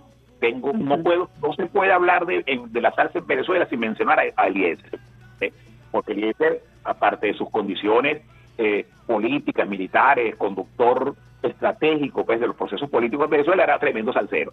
Era un hombre que es. conoció, que bebió de la salsa, que, que la protegió, incluso diría yo, que, que la acompañó, pues utilizó toda su majestad, utilizó toda su impronta política y militar, bueno, para apuntalar el, el género. Entonces, por eso digo que, el- que la, que la salsa como tal este, va mucho más allá de lo que muchas veces, a veces la gente cree que es. La salsa es un todo, la salsa es una, es una concreción de una espiritualidad a través de la alegría y a través de, de- los contenidos que moviliza el barrio. Recientemente también acabamos de tener la pérdida de, de Ismaelito Rivera. Y Ismael Rivera, Rivera vino a Venezuela siguiendo el legado de Ismael Rivera, el viejo. ¿ves? Y entonces, ¿dónde, ¿dónde se expresaba él? En el barrio 19 de abril, en Petare, ¿me La entiendes? bombilla. y allí allí este, generó pues toda una escuela este y, y nos comentaba siempre Ismaelito que él hacía la salsa porque es un legado histórico del borinqueño que lucha por la libertad de Puerto Rico así como tú bien lo, lo acabas de decir creo en definitiva que nosotros como, como país caribeño estamos este, asistiendo a un tiempo de, de- de consolidación de proyectos musicales y culturales.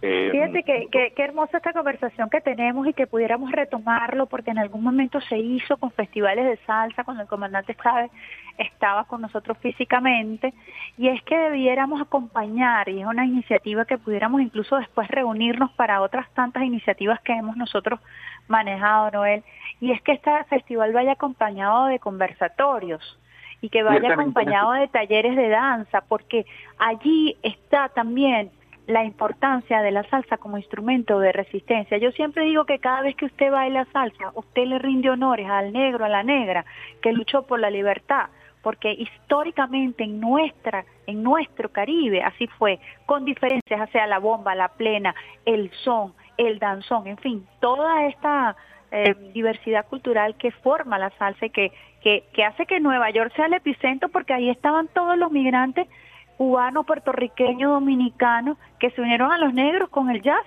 para crear este género revolucionario. Entonces, ese, esa formación hay que darle. Nosotros decimos también, nosotros, nosotros hablamos, el grupo Madera habla de la ruta del tambor. La ruta del tambor eh, proviene que, que en los procesos de esclavización y del comercio triangular, nadie escogió a dónde iba. Sencillamente, el, el, esclavizado era secuestrado, el hombre libre en África, pues esclavizado, secuestrado, llevado a los puertos de embarque, como la, como la isla de Goré, donde está la puerta del no retorno, y entonces en ese comercio triangular donde te compraban y te vendían, tú te quedabas allí. ¿Entiendes? O sea, nadie dijo quiero quedarme en Venezuela, nadie dijo quiero quedarme en Colombia. Entonces tenemos una, una, una serie de puertos, pues, puerto, por decir algo, Puerto La Guaira, Puerto Cabello, Puerto Cartagena, eh, Puerto Rico, Puerto La Habana, Puerto Veracruz, que eran los puntos del Caribe eh, continental donde se expresaba la comercialización, igualmente en el Caribe continental, en el Caribe insular es decir, Jamaica, Trinidad, eh, etcétera. Entonces, donde esa familia dispersa en, el proceso de esclavización era comprada y vendida, ahí se quedaba. Pero eh, lo que permitió la unión en esa diversidad fue el tambor. Por eso es que los venezolanos podemos tocar la música de Puerto Rico y podemos tocar el tambor, la bomba y la pena de Puerto Rico, podemos tocar la cumbia de Colombia, podemos tocar el guaguancó de Cuba y podemos tocar el calipso que se quedó en el Caribe. Es decir, el, compendio de la familia de los esclavizados es lo que resume, allí se subsume toda esa lucha por la libertad, porque acuérdate que en los procesos de esclavización el cinismo occidental siempre fue considerar a los, esclavizados como semovientes, es decir, eran animales. Este, tú ves en los, en los puertos de India las escrituras cuando, cuando atracaba un barco decía este, 200 semovientes o 100 semovientes. Esos semovientes eran seres humanos, pero fueron registrados en las aduanas como animales. Y, y, el, primer acto para animalizar al ser humano era quitarle la expresión cultural, era amputarle las manos, amputarle su espiritualidad, para sencillamente en el, medio de ese gran cinismo histórico hacer ver que bueno que ellos no estaban cometiendo ningún pecado ante ese dios iracundo que amparaba que en ese proceso de esclavización y de colonia ocurriese en ese tipo de, de eventos. Entonces, quiere decir que la salsa, el tambor, la ruta de ese tambor es la ruta que identifica un, proceso de resistencia y de identidad. Por eso es que nosotros tenemos que tener los, brazos abiertos ante nuestros hermanos. No decir que la música el tambor venezolano, no, es el tambor caribeño, es en su diversidad. Un tambor de San Juan Bautista, que proviene del Congo, es igual a un tambor de, un guaguancó que proviene, o un, toque de tambor yoruba que proviene de Nigeria, que proviene del, del reino yoruba. Es decir, toda la familia que fue esclavizada en el África, hoy se reencuentra en el Caribe a través de la musicalidad. Y esa musicalidad se convierte pues en la expresión de una fuerza de reivindicación histórica. Por cierto, estamos también convocando para el próximo 7, que es el Congreso Nacional Afro-Venezolano. Eso se va a realizar en la en la Escuela Venezolana de, Planificación. Ahí están viniendo delegados de todos, los, de todos los estados del país, precisamente para debatir estos temas, debatir estos temas y, y con esos temas, bueno, generar políticas que nos permitan a nosotros, bueno, eso, fortalecer pues nuestros movimientos eh, político-culturales. Me invita, Noel, ¿oíste? Para, para, para, que tome la palabra, que tome la palabra y, me, y este, y eso hay que, hay que conversarlo. Yo creo que está previsto, pero igualito vamos a, planificar eso. ¿eh? Vamos a planificarlo, porque fíjate tú que esa ruta del tambor siempre ha sido, y yo he en, este transitar por el estudio empírico de la, de la salsa, porque entiendo su impronta y, y además sé que es lo que tú dices, o sea, la salsa, eh, la gente no, no se imagina que el tango surge de los negros argentinos. Ciertamente que los uruguayos tienen negros y que sus tambores son especiales y esenciales para todo lo que fue la construcción de la milonga. Esas, esas rutas que, que se dan justamente en todos los puertos de nuestra Gran América.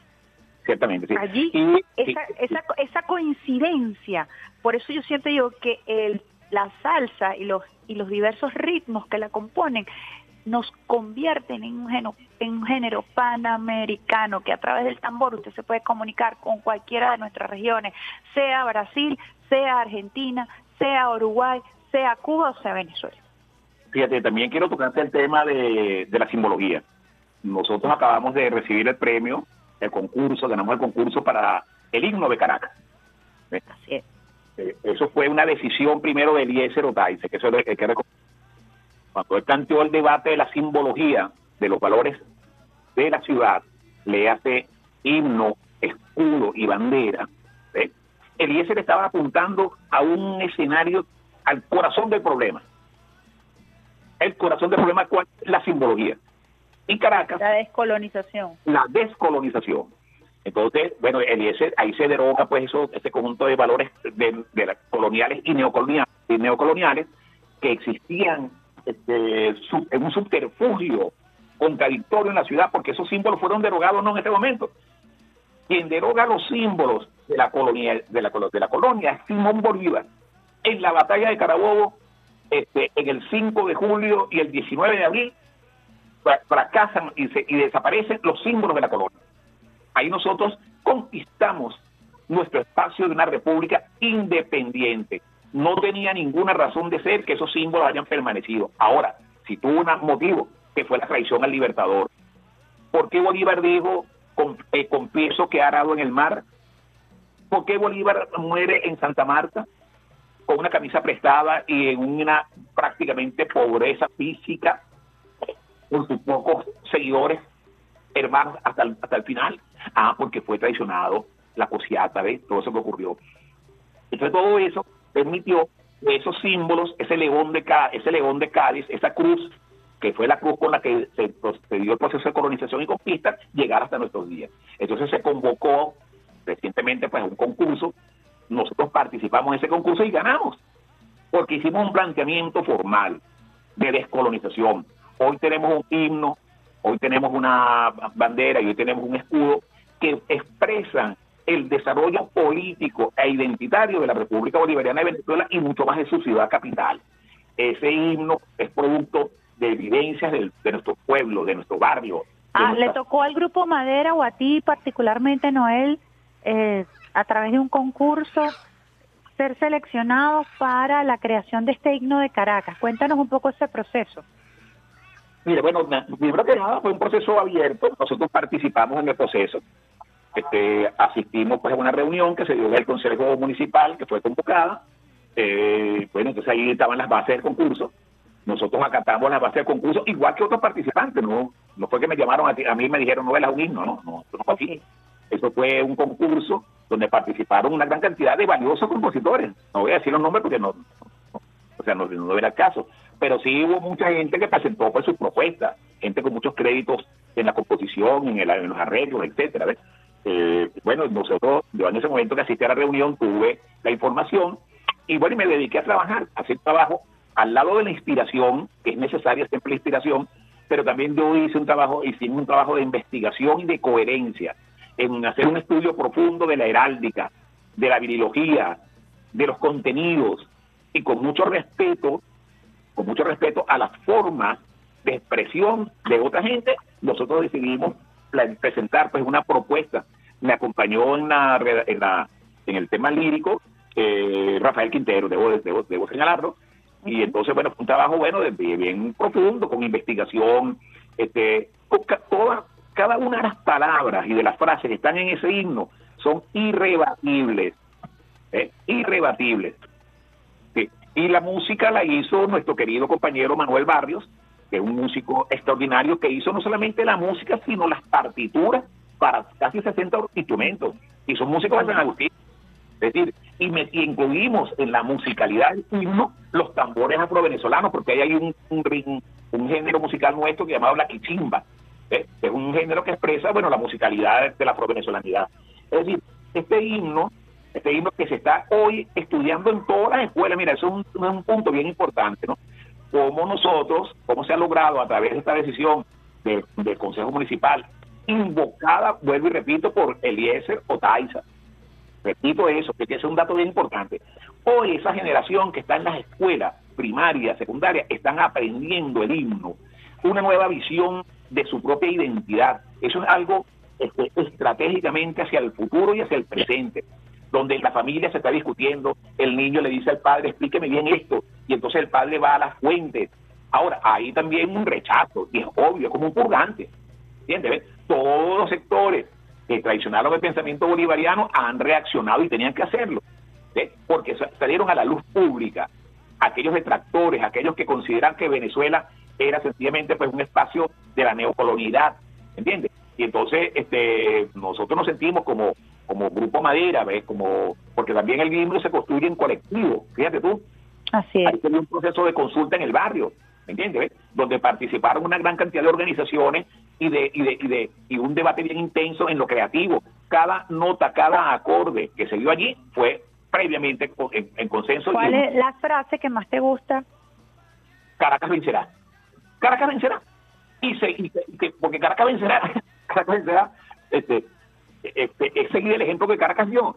O sea, Caracas está, Caracas está destinada a vencer siempre, a vencer las condiciones de, exclusión, a vencer las condiciones de, bueno, ahí está el Caracazo. ¿eh? Caracazo aparece también en el, en el himno, y aparece compañeros de canto y labores. ¿Por qué aparece allí compañeros de canto y labores? Porque la historia es clara. Compañeros de canto y labores es un canto de, de, de, humanidad, es un canto de hermandad en el canto y en el trabajo. Es decir, este, ese himno está totalmente acorde con una nueva visión, pero la vez histórica de, de nuestro pueblo, del caraqueño como tal. En esto que haya salido por allí algunos detractores como, imagínate, Ávila Viva, Arria, Diego Arria, ellos tienen que decir que no les gusta, obviamente, es que, es que, es que, es que para ser más claro, está contra ellos, pues. No puede estar. Para nosotros es un honor que ellos hayan reaccionado de esa manera, porque Ávila Viva fue el que mandó a apretar el gatillo a, asesinar al pueblo de Caracas en el año 1989, en la masacre que se cometió contra nuestros barrios, ¿ok? Y, y esa caterva de la prehistoria que pasó definitivamente al basurero donde siempre han tenido que haber estado, donde siempre estuvieron. Porque, vuelvo y repito, la, la decisión de, luchar contra la colonia y la, la corona española, pues fue una decisión del pueblo. Y también tenemos que reconocer el valor de la almiranta Carmen Meléndez, que le puso el cascabel al gato, pues. Carmen Meléndez, nuestra almiranta, nuestra alcaldesa, digo, no me juramento con esa bandera, no me juramento con ese escudo, no me pongo en mi pecho esa banda que está más bien es llena de sangre.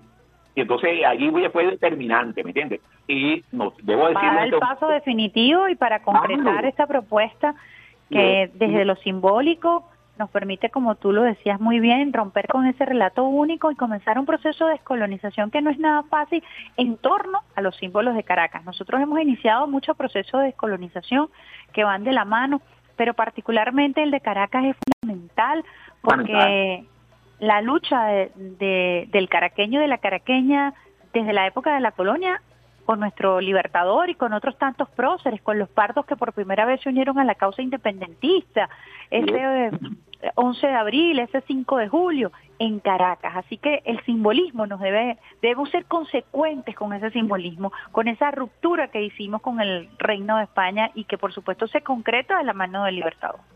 Claro, pues es que, es que cuando vamos a la historia real, cuando se dan los procesos del 19 de abril de 1810, el 5 de julio de 1811, donde se dan esos pasos, esas tentativas de, declaración y firma de la independencia, el reino de España, independientemente de que el rey haya estado preso allí en Francia, etcétera, este, la respuesta del reino de España fue mandar una tropa expedicionaria. ¿eh? Nosotros tuvimos como venezolanos que estábamos dando esos pasos, tuvimos que, que ir al campo de batalla y hay un decreto de guerra a muerte hubo batallas que se ganaron y se perdieron.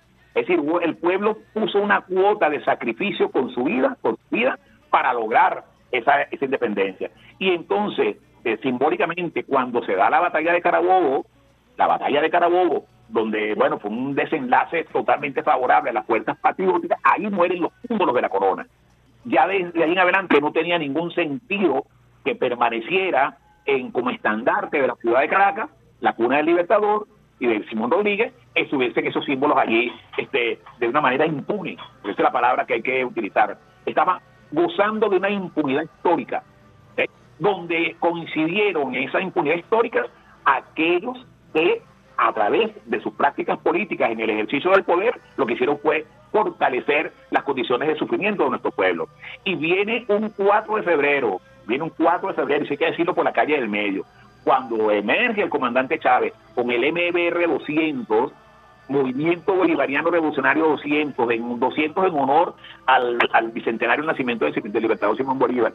Y los patriotas nos nucleamos en ese por ahora para darnos patria y para darnos a nosotros la oportunidad de construir una nación como la soñó nuestro libertador Simón Bolívar, entonces teníamos que necesariamente pasar por la reconstrucción, por la deconstrucción, por, por la reinterpretación de la historia y eso se expresa en una simbología. ¿ves? Entonces es un, es un paso bien importante que acabamos de dar, eh, y de. Es un Sí, paso y tenemos que seguir haciendo este esfuerzo por, por comunicar, por eh, un, un, un esfuerzo pedagógico muy intenso que no se va a dar de un día para otro y que requiere de sistematización, que requiere de muchísima constancia por parte de todos nosotros. Noel, nosotros agradecidas y agradecidos aquí en el Sistema Radio Nacional de Venezuela por esta extraordinaria conversación que sostenemos a esta hora en vía alterna y bueno, quisiéramos un mensaje final a propósito de toda esta diversidad que hemos tocado el día de hoy, a propósito de el, la importancia de la resistencia cultural, Noel. Bueno, resistir es vencer. Este es el primer paso que yo doy. Te digo, resistir es vencer. Le hago un llamado a todos los hombres y mujeres de buena voluntad a que mantengamos la unión, la unión nacional, la unión del pueblo, la unión pueblo-gobierno, pueblo-fuerzas armadas. Quiero también señalar que este himno se lo dediqué a las Fuerzas Armadas Nacional Bolivariana, a todos los hombres y mujeres que hacen filas en el pueblo armado para la defensa de nuestra patria. Y nosotros que estamos en el espacio de la civilidad, también somos corresponsables para defender esta soberanía y esta independencia y esta identidad. Ese es el mensaje que doy a todos los hombres y mujeres de buena voluntad y te doy las gracias y demás. Eh, fue un encuentro que tuve, tuvimos allí en el, en el homenaje que se hizo en la Plaza del Venezolano a ese gran hermano querido, Eliezer Otaiza, con quien tuve una gran comunicación, un gran intercambio siempre elevado en los contenidos y en la forma como él tenía, como él concebía este, eh, la acción política. Y lo tenemos presente para siempre. Eliezer Otaiza es uno de esos eh, mártires, de esos protohombres que formaron y que seguirán formando parte de esa estela pues, de patriotas que dieron su vida por construir una nación soberana, independiente y bolivariana. Muchas gracias, Noel, de verdad, siempre por tu consecuencia y por tu claridad política, tu discurso, esa manera tan coloquial de tocar a la gente desde el punto de vista espiritual, desde el punto de vista cultural y desde el punto de vista político. Estamos entonces pendientes para todas las actividades que conversamos aquí y bueno, cuenta con mi apoyo como siempre para no solamente la difusión, sino para la articulación de lo que tengamos que realizar en torno a este encuentro afrovenezolano y las otras tareas que nos vienen a propósito del, del Festival de Salsa. Un gran abrazo a mi querida parroquia San Agustín. Estábamos conversando entonces con Noel Márquez, quien está al frente del Grupo Madera, en una conversación extraordinaria a propósito de la resistencia cultural, a propósito del movimiento artistas vinculados a la salsa, Festival de la Salsa, eh, los nuevos símbolos eh, de la de la de la de Caracas. Caracas la que siempre vencerá. Muchísimas gracias, Noel, entonces por tu participación en Vía Alterna y un gran abrazo entonces a la parroquia San Agustín. Gracias, Ibermán. Nosotros vamos a cerrar Vía Alterna el día de hoy con un tema precisamente del grupo Madera. Vamos a irnos con canción de todos a propósito de esta inclusión extraordinaria que nos convoca en la resistencia cultural, en la defensa de nuestra paz y en la defensa de nuestra soberanía, siempre utilizando la cultura como instrumento para la congregación y para la lucha, para la resistencia y para la batalla. Gracias a Alexander Brazón y la Consola por habernos acompañado en este programa especialísimo con su lluvia de besitos de coco con piña difundiéndose a través de las ondas hercianas y quien les habla hasta ahora es Bemar Jiménez. Los espero bien tempranito el próximo miércoles a las 7 de la mañana en esta La Mejor Vida de todas tus mañanas, Vía Alterna. Nos vamos entonces con Canción de Todos del Grupo Madera. Chau.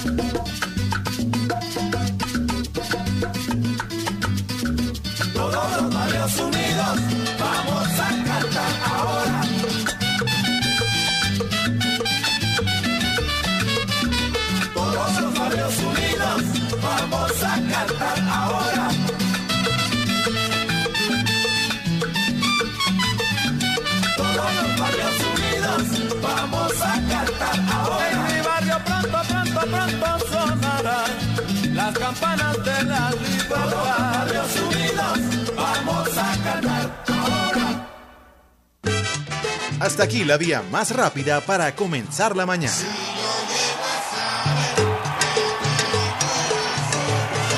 Esto fue Vía Alterna.